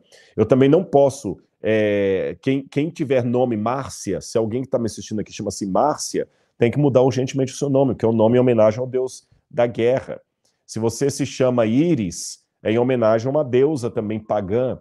Se você se chama é, nossa, quantas coisas que a gente pode falar. Se você tem um nome Hércules, por exemplo, tem que tirar também, porque é o nome de um deus pagão. Então tem um monte de coisas que a gente tem que abolir, que são origem puramente pagã. Então eu não acho que o simples fato de uma coisa ter origem pagã é motivo para eu tirá-la da minha vida, senão não vou viver. Não vou viver, tá certo? A pergunta que eu tenho que fazer é o seguinte: esta coisa de origem pagã está querendo assumir o lugar de algo bíblico, aí, aí a coisa começa a ficar complicada. Por exemplo, é, vamos supor que a Bíblia dissesse assim: todo, todo dia 3 do segundo mês é o dia que vocês vão celebrar tal festa. Aí vem o um mundo pagão e cria uma outra festa para substituir aquilo. Aí eu não posso fazer porque eu estou deixando de obedecer um mandamento do Senhor para obedecer um mandamento pagão. Não existe na Bíblia canto algum que me mande celebrar o Natal. Nenhum, nenhuma passagem da Bíblia fala, e celebrareis o nascimento de Jesus, passagem nenhuma da Bíblia. Mas também nenhuma passagem da Bíblia me proíbe de celebrar o nascimento de Jesus. Não existe uma passagem da Bíblia falando o seguinte: é, nunca celebrem o nascimento do meu filho, porque isso é abominação ao Senhor. Não existe isso. Então, se a Bíblia não proíbe e nem incentiva, eu estou livre. Não é nada que está infringindo a um mandamento da Bíblia. Agora, como é que eu celebro, então, 25 de dezembro de uma maneira cristã? Bom, muito simples. É, se eu tenho filho, e é uma época em que o pessoal está realmente adorando a Mamon, eu posso aproveitar que o, a data, pelo menos, lembra um pouquinho o Salvador, e eu posso aproveitar essa fonte para evangelizar. Olha, já que vocês estão agora celebrando o nascimento de Jesus, você não sabe nada de Bíblia, você está achando que ele nasceu 25 de dezembro mesmo, que foi o Papai Noel que estava até no presépio ali. Então, vamos bater um papo, deixa eu contar para você a verdadeira história de Jesus. Eu estou aproveitando o Natal para evangelizar. É uma ponte. Como Paulo, gente, como Paulo que fez lá em Atenas, passando pelos ídolos lá e vendo um altar ao Deus desconhecido, falou o seguinte: olha, esse que vocês adoram sem conhecer, foi precisamente quem eu vim anunciar. Paulo aproveitou algo do paganismo deles, de ponte, para pregar a Jesus. Então, se o Natal hoje é celebrado no mundo cristão, por que, que eu não posso aproveitar? Mesmo eu sei que Paulo sabia que o Deus desconhecido não é o Deus verdadeiro. Mas o Espírito Santo usou Paulo para pegar algo do paganismo e usar como ponte para introduzir Jesus a eles. Quando João escreveu o Evangelho de João, João sabia que o Logos que Heráclito, o filósofo Heráclito, tinha escrito, não era Deus. Mas todo mundo lia Heráclito, todo mundo tinha ouvido falar de Heráclito em Éfeso. Então o que, que João fez? João partiu do conhecido para o desconhecido. Ele começa o evangelho dele falando assim: no princípio era o Logos, e o Logos estava com Deus, e o Logos era Deus. Só que o Logos, esse que vocês chamam de Logos, ele se fez carne e habitou entre nós. Então, se João fez isso, se Paulo fez isso, por que, que eu não posso fazer também? Deus, quando mostrou uma visão para Faraó do que iria acontecer com o Egito, Deus mostrou sete vacas. Por que Deus mostrou sete vacas magras e sete vacas gordas? Porque a vaca era a deusa Hathor, a, o símbolo da, da, prosperidade do Egito, das mulheres que estavam é, dando, amamentando as crianças. Então Deus partiu de uma mensagem que Faraó pudesse entender. Se Deus fez isso, se os profetas fizeram isso, por que, que eu não posso fazer isso? Então eu, Rodrigo, sei que Jesus não nasceu no 25 de dezembro. Mas eu sei que é a época em que o mundo, em meio ao materialismo cruciante que nos seduz, as pessoas ainda param, pelo menos para lembrar ao distância que teve um Jesus. Eu aproveito. Olha, já que vocês estão falando em Natal, você sabe qual é o verdadeiro significado do Natal? E prego de Jesus para eles. Vamos falar mais um pouquinho ainda do Natal? Você que tem filho, você tem duas alternativas. Não, aqui em casa não celebramos Natal, você não vai ganhar presente. Ponto. Aí você cria uma revolta desnecessária no seu filho, todos os coleguinhas ganhando presente, todo mundo ganhando uma lembrancinha lá de Natal, e você fala: meu filho, não, aqui em casa não entra porque nós somos cristãos. Bom, você corre o risco do seu filho crescer e com 16 anos ele ficar rompido com o evangelho e com ódio da infância e do trauma que você criou nele. Ou você pode explicar para ele: olha, filhinho, papai vai te dar um presente, mas a gente vai ganhar um presente diferente do que os outros meninos ganham. Ah, é, papai? Como? Você sabe que o pessoal só está preocupado com o presente, mas aqui em casa nós queremos lembrar o nascimento do Salvador. E o que que Jesus fez? Jesus deu a vida dele por nós, não é? É. é. Aí lê com seu filhinho Jesus falando que tudo que a gente faz aos pequeninos faz a Jesus. Então, meu filho, você explica para ele nesse Natal, vamos também dar presentes para Jesus, já que o aniversário é supostamente dele? É, papai, como? É o seguinte: o seu presente já está comprado. O seu presente está comprado. Mas você vai tirar lá dos seus brinquedos a quantidade de presentes que você quer para dar para Jesus. E como é que a gente vai entregar a Jesus? Nós vamos até uma creche, nós vamos até uma família pobre aqui do bairro, da igreja, e nós vamos dar o presente para eles. Aí o menino vai lá buscar. Vamos supor que o menino pega um carrinho com a roda quebrada. Você acha que Jesus merece um carrinho com a roda quebrada? Jesus não merece o que é melhor da gente? É verdade, papai. Vamos lá então. Vocês estão entendendo? Vai lá e pega o carrinho melhor. Você vai ver, gente, eu já sugeri isso para várias famílias, e várias têm feito isso, é, eu até cito aqui, isso foi público, acho que eu posso citar o nome dela em público, a Karina Bach, é, a quem eu mando um grande abraço aqui. A gente fez uma live tão querida e a Karina, ela, ela entregou a vida a Jesus há pouco tempo e tal, e ela tem um filho, o Henrico, e ela falou: quero ensinar o meu menino nas coisas de Deus. E eu falei: faça isso com o Henrico. E ela fez o que está dando ótimo, que ele mesmo pegou os brinquedos e empacotou: isso aqui é para Jesus. E, e várias outras famílias que eu sugeri deu certo. As crianças desenvolvem um altruísmo muito bonito sabe? Que as crianças às vezes têm mais brinquedo do que tempo para brincar. Porque quando eu era criança, era muito caro você ter um carrinho ou uma coisa assim. Hoje não. Até pessoas mais pobres, você vai numa loja aí de 99, tem um monte de carrinho. Então ele pega e envolve o carrinho, você leva para uma criança mais pobre. Você pode falar assim, filhinho, vamos fazer o seguinte: você vai trabalhar e o dinheiro que o papai ia te dar, nós vamos juntos lá comprar um presente para você dar para Jesus. O que, que você acha? A metade. Faça um acordo assim com a criança eu estou dando dica que você pode fazer. Aí você vai, de fato, no mundo tão materialista e tão vaidoso, mostrar o verdadeiro significado do Natal, que na verdade não foi no 25 de dezembro. Aí sim você vai cumprir aquela frase de é, Agostinho de Hipona que dizia: de nada adianta se ele nascer em Belém mil vezes, se ele não nascer todos os dias no nosso coração. Porque todos os dias para quem entrega a vida a Cristo, tem que ser um dia do renascimento de Jesus no seu coração, na sua vida. Porque ele sujou os pés na poeira desse mundo. Você gostou dessas informações aqui? Então eu vou, eu vou aproveitar, antes de fazer o sorteio do livro, eu quero dar uma dica para vocês. É, eu tenho um curso e eu quero agradecer, gente, demais. Eu quero aproveitar esse momento para agradecer, em primeiro lugar, a Deus e a todos os milhares de pessoas que estão comigo porque o milagre está acontecendo. Deus já nos deu, segundo números atualizados, nós já estamos, acho que, com 3.200 alunos no curso A Bíblia Comentada com Rodrigo Silva. Vou até revelar para vocês uma coisa. Como eu viajei para Belo Horizonte, eu já deixei algumas aulas gravadas. E na aula, eu falo o seguinte: nós já somos mais de 2.500 alunos. Só que você tem que atualizar. Nós já somos mais de 3.200 alunos. Meu muito obrigado a todos vocês que estão fazendo parte do curso A Bíblia Comentada com Rodrigo Silva, porque nós estamos fazendo uma boa poupança no NASP, não só desse dinheiro, do outro curso que eu dei de arqueologia também no início do ano. E 2022 vamos construir o um museu. O NASP já contratou é, duas empreiteiras, contratou não, chamou para fazer orçamento, vai chamar uma terceira. A, a, a, sempre a igreja adventista é assim, ela nunca trabalha com orçamento só é uma praxe da igreja, tem que ter três orçamentos para ver qual que é o melhor, mais em conta, com mais credibilidade. Já temos ali as empreiteiras, e em 2022 nós vamos começar, e pela graça de Deus, no próximo dezembro, nós vamos estar inaugurando o Natal, e quem sabe vou fazer uma live dentro do museu, tá bom?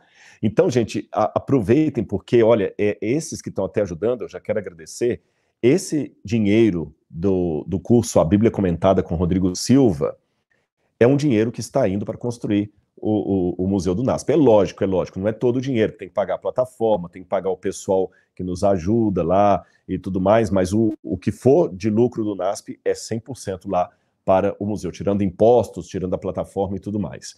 Então, pessoal, eu estou muito, muito, muito, muito feliz com isso. Aí eu vou deixar, inclusive, aqui no descritor dessa live, nós vamos deixar gravada, o link, como é que você pode clicar aqui para também fazer parte do curso. Sabe por quê? No curso A Bíblia Comentada com Rodrigo Silva, eu dou muito mais informações históricas do que eu estou dando aqui.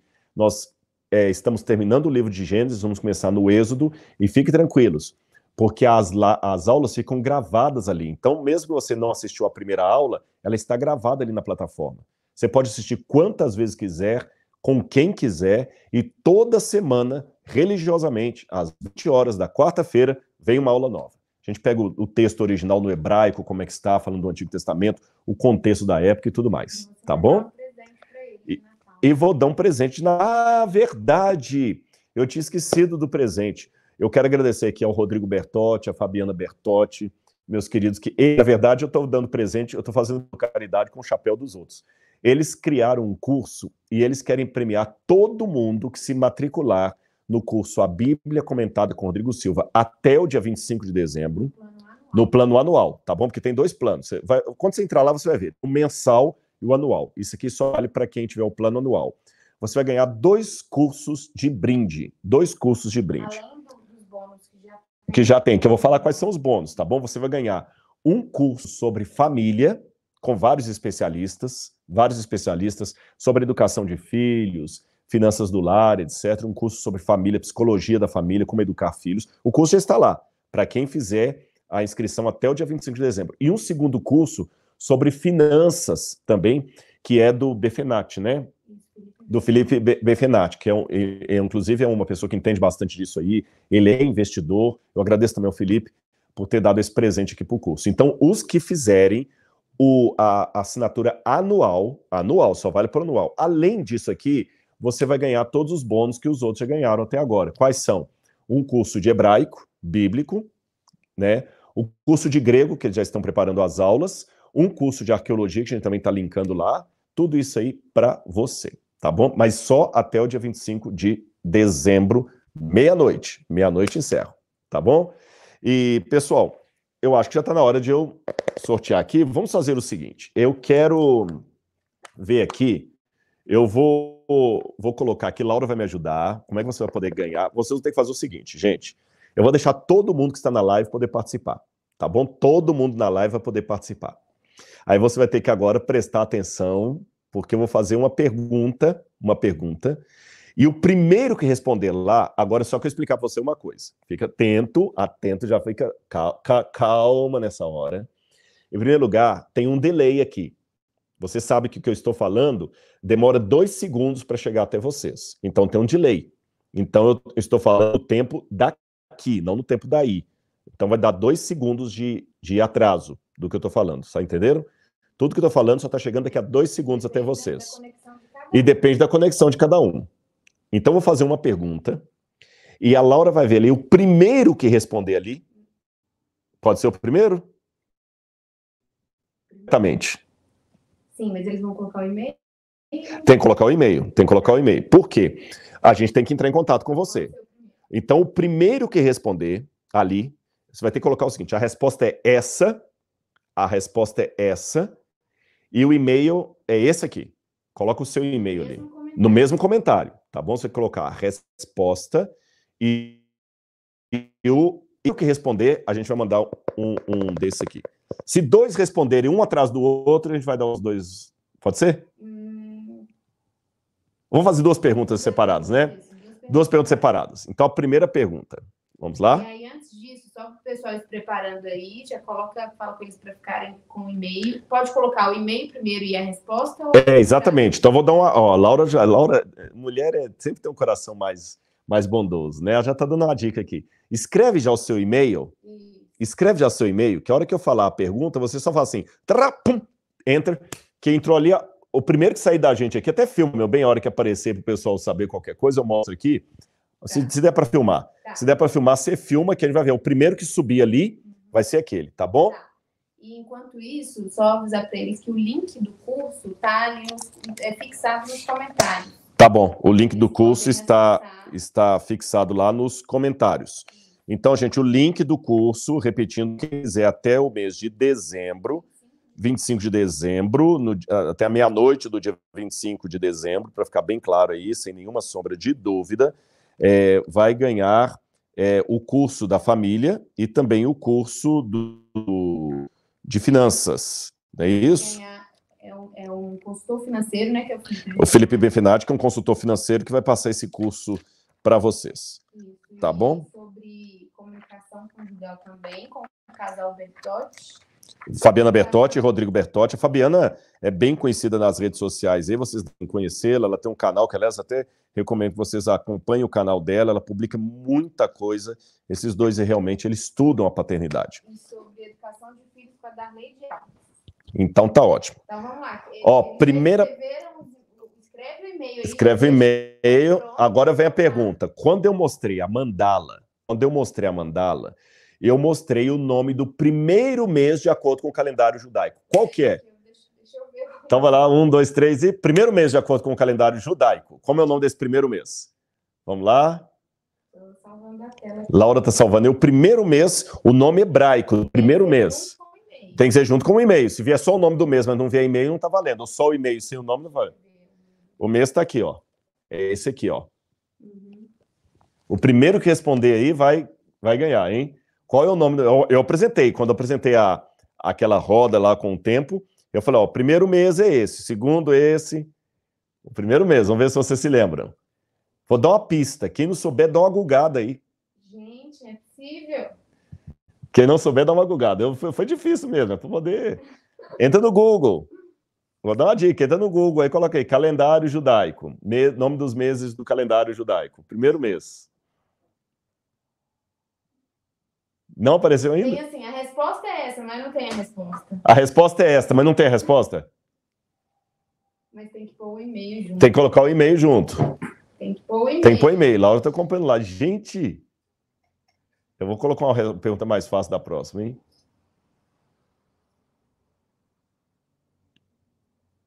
Vamos lá, não apareceu colocando o, o nome, mas tem que pôr o e-mail. Gente, alguns estão colocando até o nome correto, mas não estão colocando o e-mail. Tem que colocar o e-mail e o nome na mesma resposta. O nome e e-mail na mesma resposta, senão não vale. Coloca o seu nome e e-mail. O, o, perdão, a resposta e o e-mail.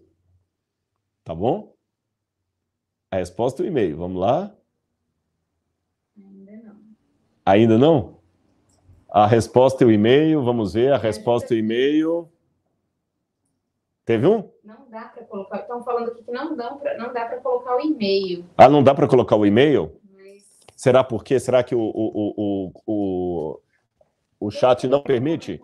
Deixa eu ver aqui. Eu vou pedir o pessoal fazer um teste aqui. Vou pedir o pessoal fazer o teste, porque antigamente o chat deixava colocar o e-mail.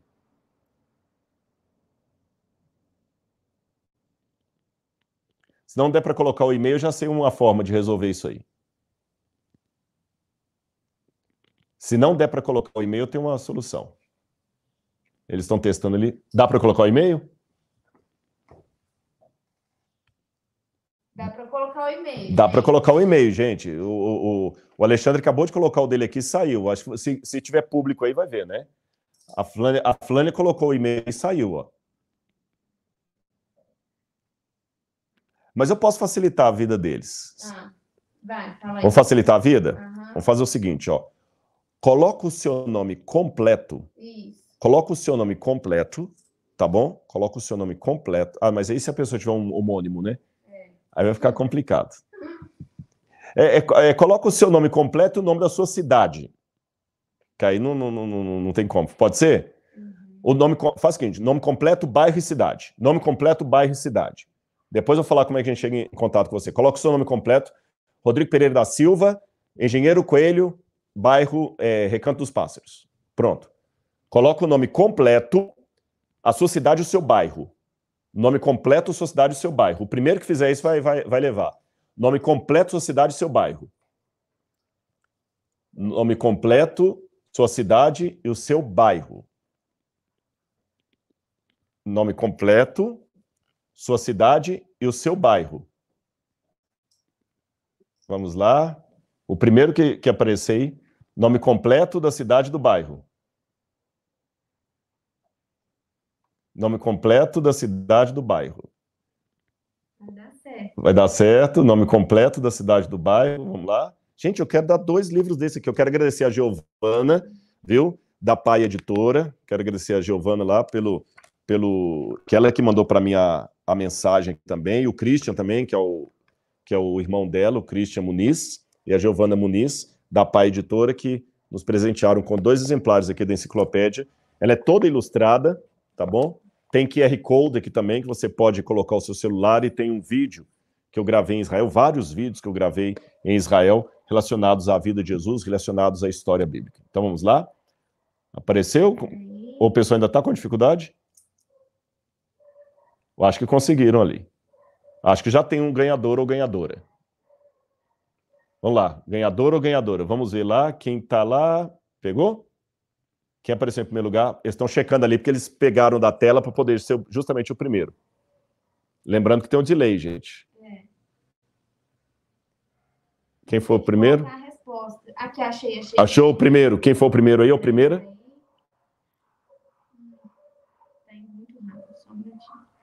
Pode parar, porque já tem o primeiro. Pode parar, que agora já não adianta mais. Elas só estão pegando lá primeiro da lista lá.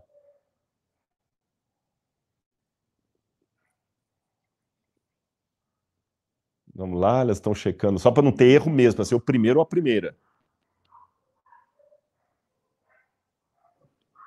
Muito rápido, né? Gente, pode parar de comentar um pouquinho agora, só para achar quem que é o primeiro ou a primeira aí, vamos lá. É só subir e ver qual o primeiro que colocou. Tá apagando.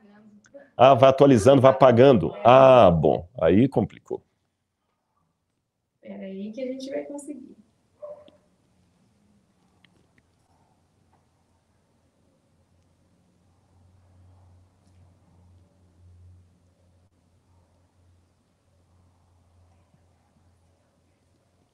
Vamos primeiro, vamos. Nossa, todo mundo tá querendo o livro, então. Tem que ver que ele tá bom, viu? Espera aí. Se tiver vários, eu vou apontar o dedo assim e vou escolher um aleatoriamente. Pode ser, pessoal? Vocês acham justo? Vocês acham justo? Então pronto, eu vou apontar o dedo aqui, ó. Traz aqui para mim. Pode vir aqui, Flane, pessoal de conhecer. Vou apontar o dedo aqui, ó. Vamos ver que você respondeu primeiro. Certo, hein? Ó, tá, tá certa a resposta aí?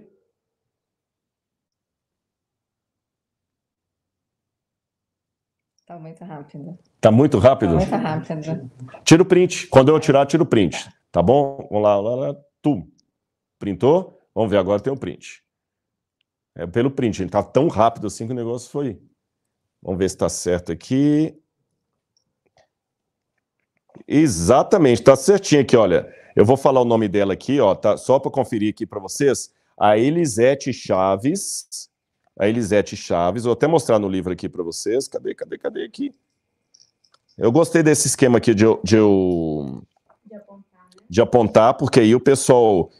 É, e printar, porque aí printou não tem problema de ficar. É, como se diz assim, é muito rápido, né? Então vamos aqui. Olha, a Nisete Chaves colocou aqui, ó. Ela mora no Barreiro, em BH.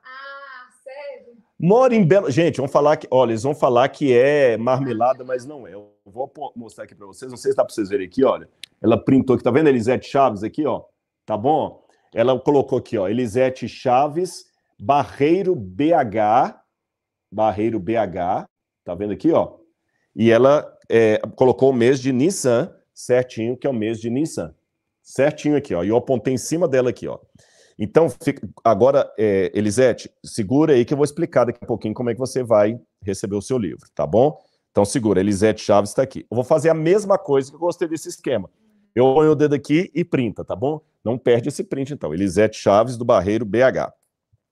Agora, vou fazer uma outra pergunta do que eu disse para vocês aqui, tá bom? Vamos a uma outra pergunta?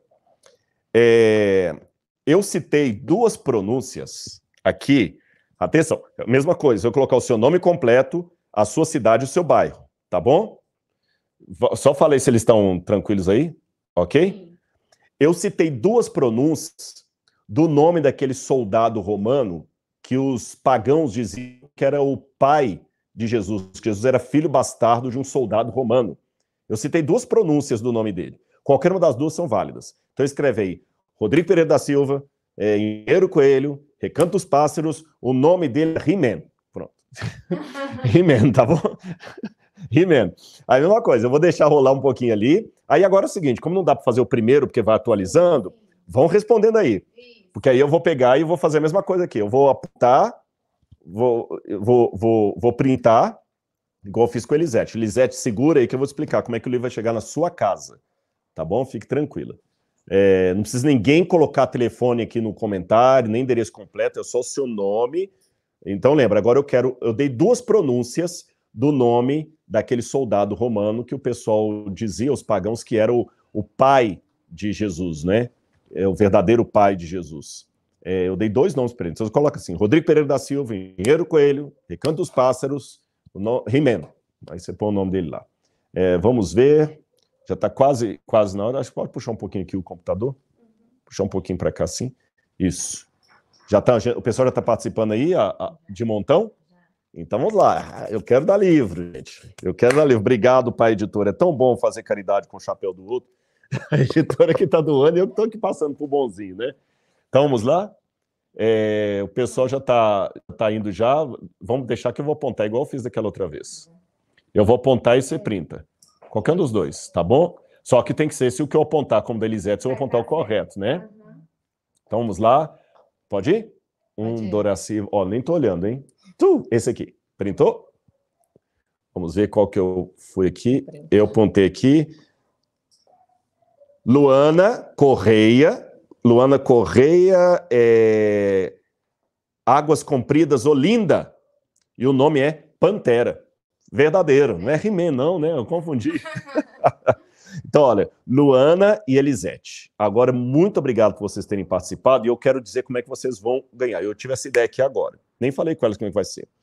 A Luana e a Elisete, porque agora não tem como ter, é muito difícil ter um homônimo nesse sentido. Vocês vão entrar, vão mandar um, um, um direct, um direct lá no Instagram, lá no Instagram, no Rodrigo Silva Arqueologia, manda um direct lá no Instagram. Olha, eu sou a Luana Correia, tá bom? Eu sou Elisete. Ah, mas aí qualquer um pode falar que é a Luana Correia. Aí a Luana vai mandar pra gente um print. No direct pode colocar print? A Luana vai mandar um print, Uma uma, um print de um documento e de uma conta de água, qualquer coisa aí da sua casa mostrando o seu bairro. Que aí não tem como alguém se passar por Luana Correia sem ser a Luana Correia. Porque, por exemplo, Rodrigo Pereira da Silva, se você colocar no- no- no Google lá, vai aparecer milhares. Tem um jogador de futebol que chama Rodrigo Silva, tem uma cidade perto de Belo Horizonte é chamada Rodrigo Silva, tem uma rua no Rio de Janeiro chamada Rua Doutor Rodrigo Silva. Então, quer dizer, tem um monte de Rodrigo Silva. Então, agora, o Rodrigo Silva, que mora em Engenheiro Coelho, no bairro tal, só tem eu. Você tá entendendo? Não tem outro. Então, você vai mandar a Elisete e a Luana no direct no arroba Rodrigo Silva Arqueologia. você vai colocar ali. Olá, Laura. A Laura que vai responder vocês. Manda no direct, no privado, tá bom? Eu sou a Luana Correia, eu sou a Elisete. É, aqui está o meu documento, uma foto do seu documento, e aqui está uma conta de água, de luz, qualquer coisa do meu endereço. Aí eu vou passar isso para a editora e eles vão mandar o livro para vocês aí, tá bom? Vai chegar na sua casa aí como presente de Natal. Aí depois você só faz um favor para mim. Manda um ok lá no direct também se o livro chegou direitinho para vocês. O nosso contato vai ser através do direct. Do direct do Instagram, repetindo, só para ficar bem claro, só para ficar bem claro, a Luana e a Elisete vão lá no Instagram, no arroba Rodrigo Silva Arqueologia. Aí no direct lá vocês vão mandar no privado. Se vocês quiserem mandar até agora, a Laura já vai checando se vocês mandaram lá, tá bom? Se quiser mandar agora, a Laura já confere um documento lá seu, um, uma comprovante qualquer, conta de água, luz, telefone, carnê do baú da felicidade lá, com seu endereço, qualquer coisa assim, tá bom? Gente, muito obrigado e eu quero mais uma vez forçar para você. Entre aqui, eu vou deixar o, o descritor aqui embaixo, o link do curso A Bíblia Comentada com Rodrigo Silva. Gente, glória a Deus, 3.200 alunos, eu quero chegar a 5 mil alunos, tá bom? Eu vou deixar também o link de onde o pessoal pode encontrar o livro. Ah, tá. A Laura disse que muita gente está perguntando pelo livro, ela vai deixar o link ali onde você pode também encontrar o livro. Geralmente no Amazon, eles entregam na sua casa aí até com preço muito bom, né? Às vezes, e tem várias lojas também, mas no Amazon você encontra também. Se coloca Rodrigo Silva, aparece todos os livros ali. Gente, muito obrigado. Que Deus abençoe a todos vocês. Eu fiquei muito feliz. Nós terminamos a live aqui com 4 mil. 4 mil, caiu um pouquinho, mas chegou Mas a 6 mil, a 7 mil pessoas aqui assistindo. Isso é uma glória a Deus por isso. Muito obrigado, que Deus abençoe vocês e Natal. Feliz Natal e Feliz Ano Novo e que você possa realmente mostrar um Natal não de presentes, não de materialismo, mas do verdadeiro Jesus que nasceu aqui nesse mundo. Que Deus abençoe você e sua família. Um grande abraço. Tchau, tchau.